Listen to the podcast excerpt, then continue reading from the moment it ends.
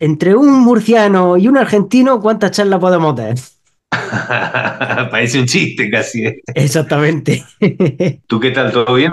¿Ya estás en casa o estás en el taller? No, eh, yo estoy en casa, estoy un poquillo pachucho y demás, y además hoy hace un día muy regulero, entonces... Horrible, ¿no? Sí, ya esta mañana me he pegado ahí mi buena hora de curro, así que ahora mismo ya en casa. Claro, yo de hecho los viernes solo curro hasta las 2, pero hoy me he quedado, hoy tengo un par de cosas que resolver y me he quedado. El otro día estábamos hablando, Matías y yo, que hay maderas que son complicadillas. Por ejemplo, ahora esta última, pues también es un poco más dura que estamos probando, el Magazine Blackwood, a la hora de doblarlo, cuesta un poquito y que está eh, avisado. Y entonces, fíjate, el otro día también me preguntaba, bueno, uno de los de la gente que me sigue aquí en el podcast de a qué grosor hay que dejar los aros para doblarlo. ¿Qué respuesta le darías tú, Matías? Claro, depende. depende.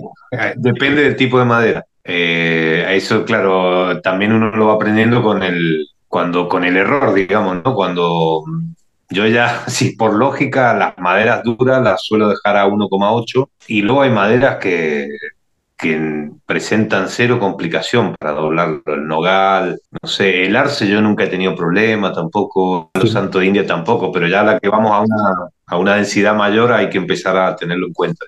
Mm, eh, el ciprés también se dobla muy fácil. Sí, sí, sí, claro. Entonces ahí ya, incluso nogal, yo algún nogal lo he doblado a 2,4 creo y no hay ningún problema. O sea, Sí, sí, yo creo que el último India que he doblado, me parece que lo doblaba a 2,2 por ahí, vamos, eh, perfecto, sin problema. También es verdad que antes yo doblaba, mm, digamos, sin el domador y ahí todavía es más complicado todavía. ¿eh? O sea, más cuidado. Con el domador creo que incluso te permite jugar más con el grueso, ¿no? pero las maderas muy densas, conviene eh, no dejarlas muy finas tampoco, pero, pero sí, solo ir a 1,8, una cosa así, pero eso depende de la madera también.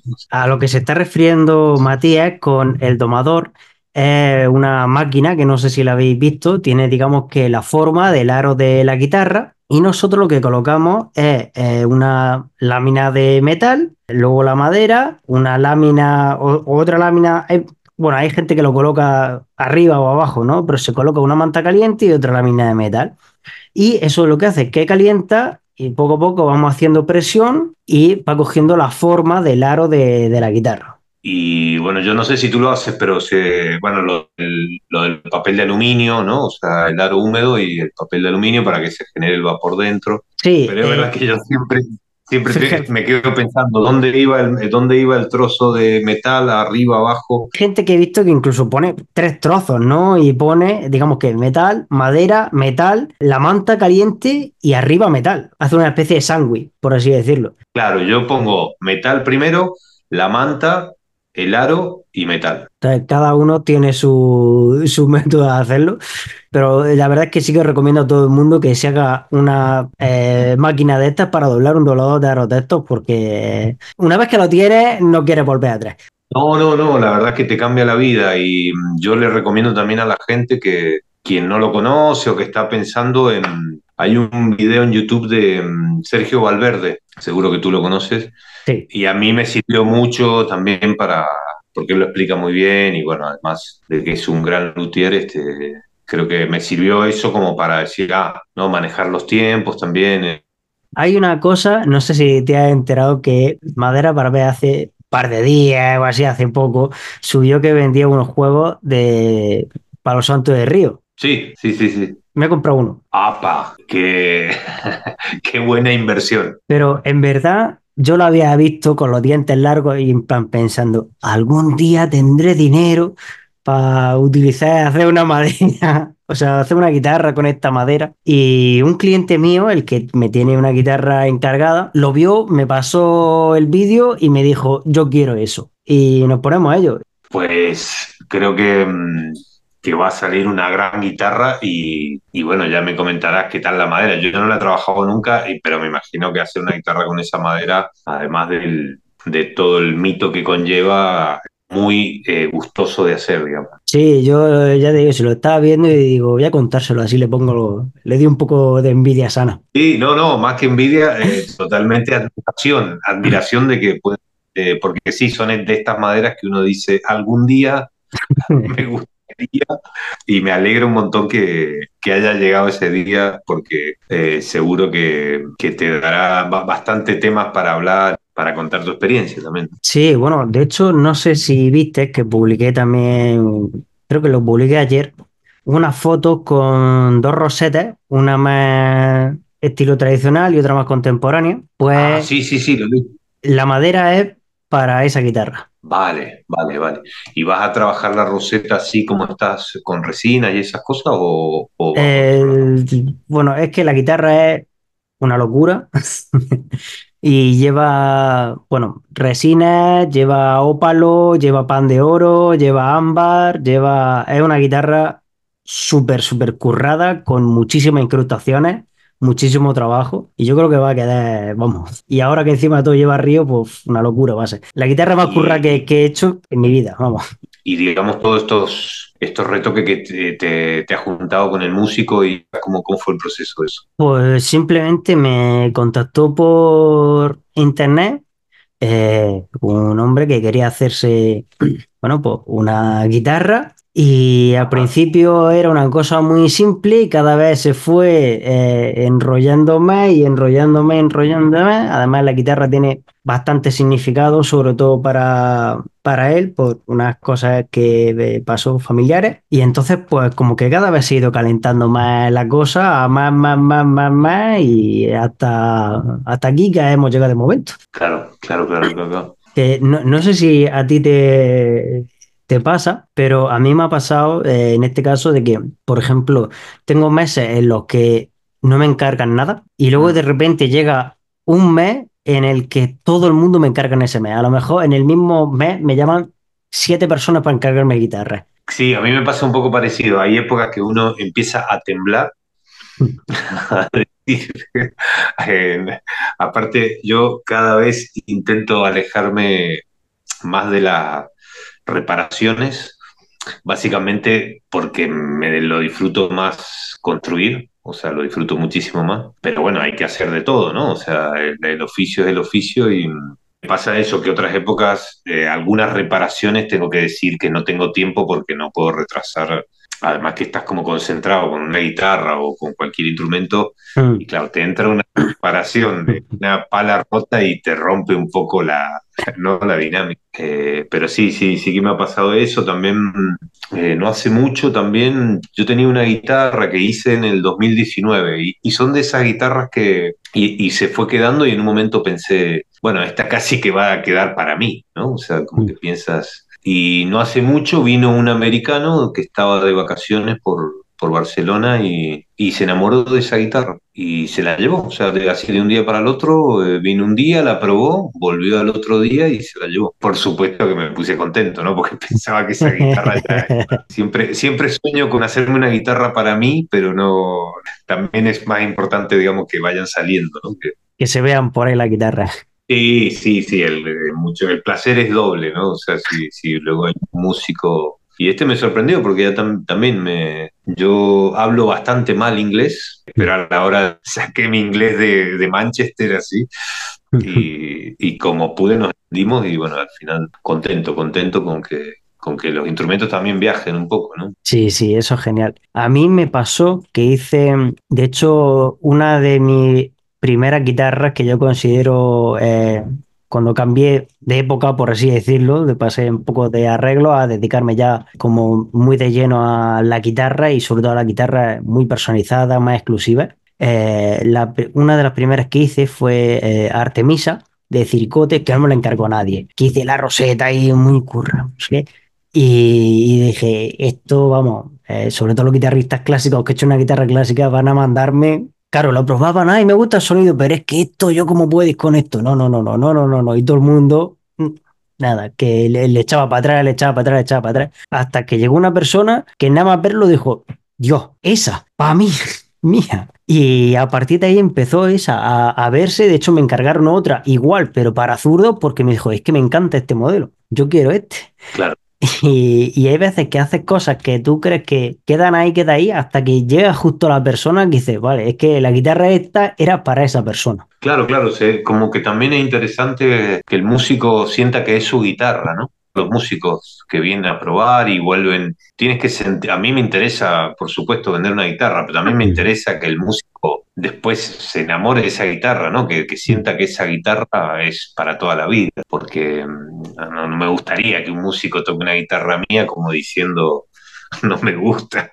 No, me- También es verdad que, que, bueno, cuando uno vende un instrumento, pero a mí me ha pasado un par de veces que tengo que tener como, como una especie de cable a tierra, porque si me emociono mucho, eh, o sea, vendes una guitarra y al otro día estás como contento, bueno, esto está funcionando, y se te parten unos aros, cosas de este, de este es como que la lutería te pone otra vez en tu sitio y te dice, bueno, eh, hay, hay que hacer falta mucho trabajo, porque aparte de eso, la gente, ojalá vendiéramos guitarras todos los días, ¿no? O sea, todo el proceso que, que lleva a hacer una guitarra. A mí no me, me siento incómodo hacer tres guitarras a la vez, por ejemplo. Mm. Me- no es que me incómodo, me aburro, ¿no? O sea, o sea eh, hacer tres mástiles del mismo día, o sea, como que me, me empiezo a dar cuenta que me disperso. Sí, a veces dos guitarras y, y le, le doy más cariño a una y luego a otra, ¿no? Pero intento como, como no mecanizarme de alguna manera, que que sería lo más conveniente para mí, pero, pero me aburro, me aburro, digamos. sí, sí. Sí, de hecho, a nivel de eficiencia de trabajo, por así decirlo, Al final, si digamos que eso, si tú te organizas y dices tú, vale, pues yo su- supongo que en el año voy a hacer 10 guitarras, 15 guitarras, voy a prepararme 15 mástiles, por ejemplo, y luego voy a doblar ya todos los aros, voy a preparar todo eso. Eso sería lo eficiente, pero claro, eh, digamos que si tienes como dos modelos y haces, yo qué sé, el, el modelo Paquita y el modelo Juanita, sí puedes hacerlo, ¿no? Porque al fin y al cabo, pues son prácticamente todas iguales, más o menos, y cambian poco. Pero al fin y al cabo, tanto tú como yo, todas las guitarras hacemos cada uno una roseta diferente, unas cosas diferentes, cada uno tiene su personalidad. Y claro, a la hora de crear, pues tú necesitas dedicarle tiempo y cariño a esa para forjar la personalidad de esa guitarra. Eso es lo que hace especiales a nuestros instrumentos. Claro, claro, claro. Y luego, mm, bueno, hay, hay procesos en la guitarra que uno se los disfruta más que otros. O sea, a ti, por ejemplo, ¿cuál en, la construcción, qué, qué proceso es el que más así te, como que te gusta? A mí, mm, de los procesos que más me gustan, cuando estoy creando la tapa, es uno de los que más me gustan. Y luego hay otro que es el momento en el que uno todas las piezas, ¿no? Digamos que tengo la tapa hecha, tengo los aros hechos, tengo el fondo, tengo el mástil, me emociono. Y de repente, eh, como que tengo la- todas las partes hechas, y dices tú, bueno, sé que hay ahí una guitarra, pero todavía no la veo entera. Y en dos días eh, Claro, me hincho a trabajar y de repente lo, lo cierro todo, lo pongo ya todo y digo, Dios, ya está, ha aparecido, ya está, ya ha nacido. ¿sabes? No sé, y ese, ese momento es como, ya ya tiene está, forma, sí, ya está, ya está, ya está aquí la guitarra. Claro, claro, claro, claro. Esos son mm, los momentos que más me, que más me gustan, vamos. ¿Y a ti, cuáles son? A mí sí, me- lo, lo que más me gusta es el momento de la tapa del varetaje interior. Como, si bien soy un poco conservador, muy sutiles para no cometer errores muy bestias, eh, pero sí que intento cada etapa variar algunas cosas en el varetaje, cosas que a veces son por intuición. No sé si, si eso va a funcionar o no, pero lo que más me gusta es el, el varetaje de la tapa, así buscar un poco ahí, toda esa parte como interior me, me gusta bastante, me lo disfruto bastante, digamos. El del tallado del mástil, ¿no? Que es como que, bueno, tengo que estar de buen ánimo porque porque no, no es lo así lo que. Y, y lo que dices tú, luego en el armado, cuando ya de repente se transforma en una guitarra, yo ahora tengo un alumno que se está haciendo un ukebat y claro, luego los alumnos cuando toman, cuando toma ya forma el instrumento es como que se, se emocionan, ¿no? Y luego, bueno, el momento creo que más emocionante es cuando pones la primera cuerda, ¿no? Cuando el instrumento está terminado. Ese momento también es, es muy bonito, es muy bonito. A mí fíjate que lo del tallado del tacón es una cosa que no me crea rechazo. O sea, no sé, en parte me, me- me gusta también esa parte, Y al final, los últimos tacones que estoy haciendo, digo, eh, yo me acuerdo, mi maestro me decía, eh, el tacón tiene que, él le llamaba tacón de señorita. Dice, ¿eso parece ya un tacón de señorita?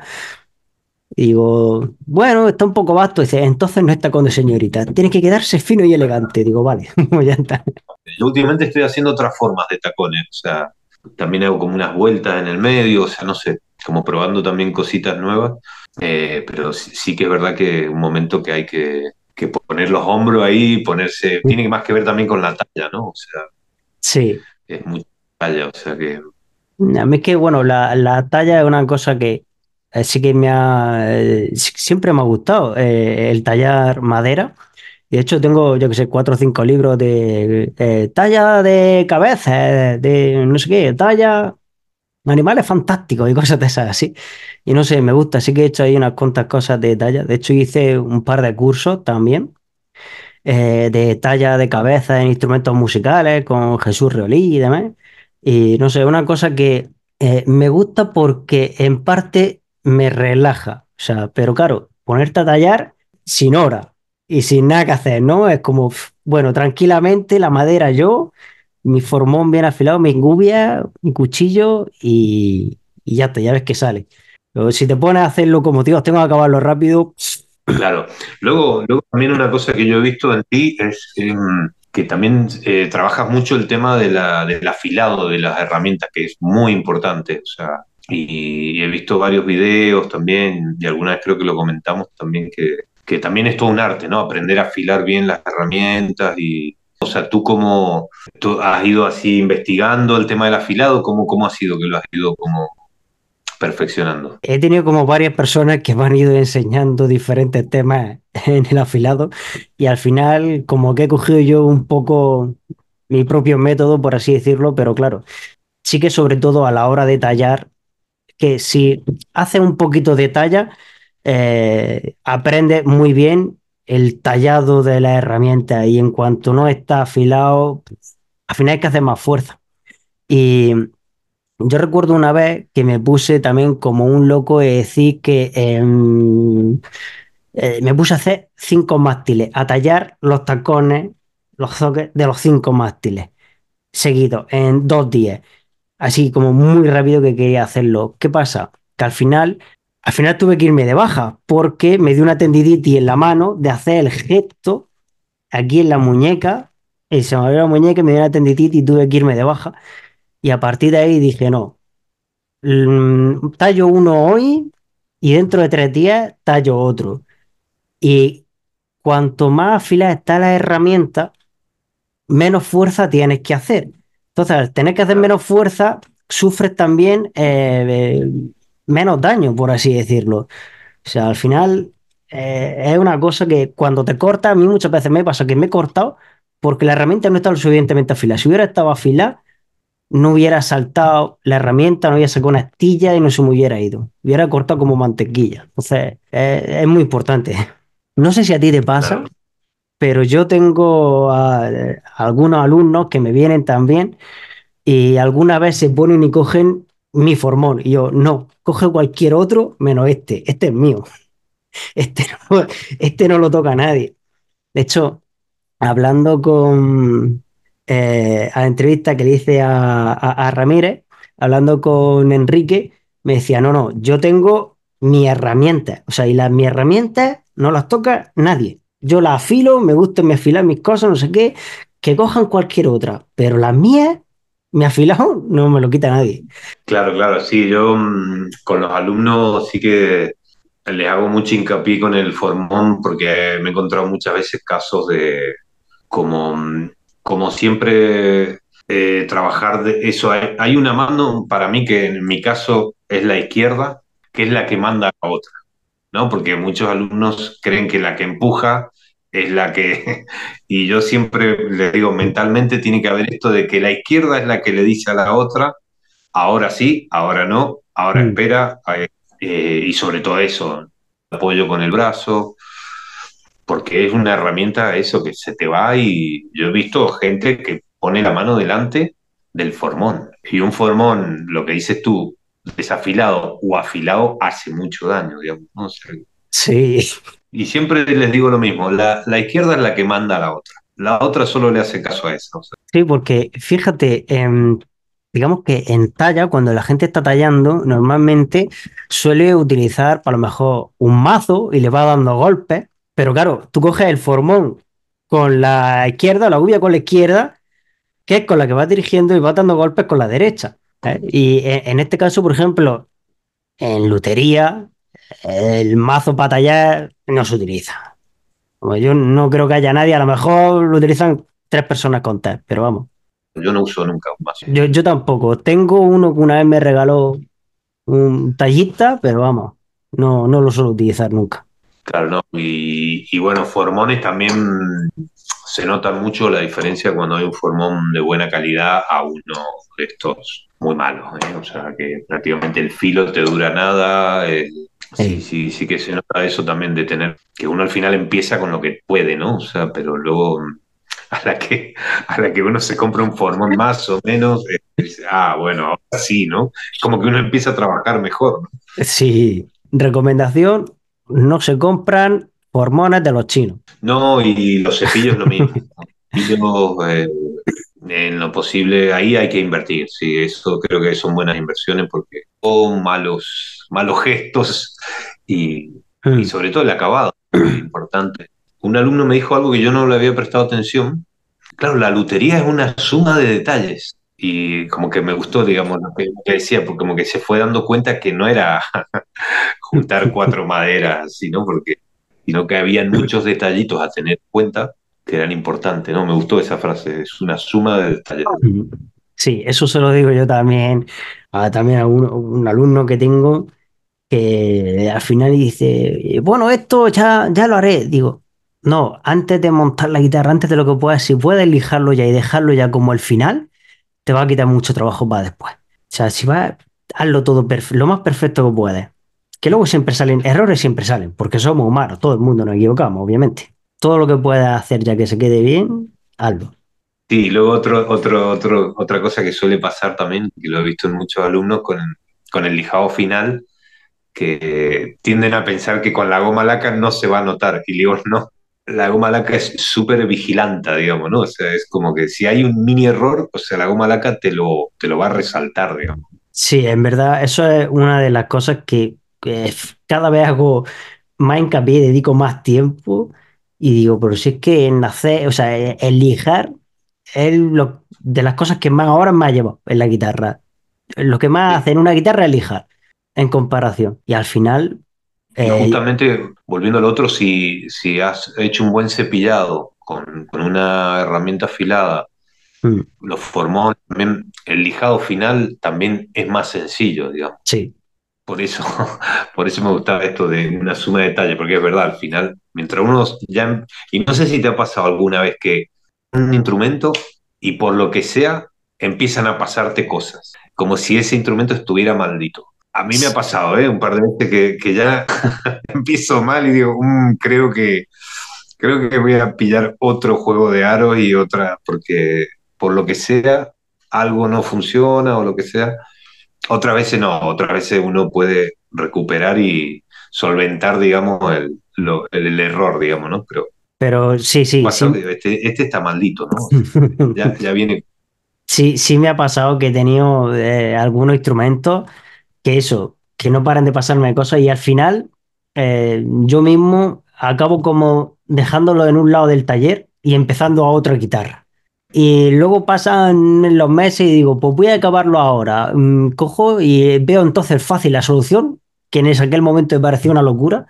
Ahora veo fácil y entonces ya cojo y lo acabo. Pero hay instrumentos y alguna vez que otra me cabría con algún instrumento, he encendido la sierra de cinta y he hecho y lo he hecho tablas todo. Oye, y el tema, una, tú, el tema goma laca, digamos, ¿cómo ha sido tu, tu, tu evolución con la goma laca, ¿no? Porque yo todavía siento que es una técnica que, que tengo que seguir eh, dominando, digamos, ¿no? O sea, cada vez voy mejorando, pero, pero es verdad que, mm, que no es sencilla, digamos, ¿no? Parece que sí, pero, pero cada vez hay que ir como buscando y tiene que ver también mucho con, con la práctica, ¿no? O sea, Mira, vamos a hacer una cosa. Si te parece bien, vamos a dejarlo aquí en la Gomalaca y otro día quedamos y seguimos hablando por este tema. ¿Te parece? Vale, me parece bien. Pues nada, un saludo, Matías. Un saludo a él, que vaya muy bien.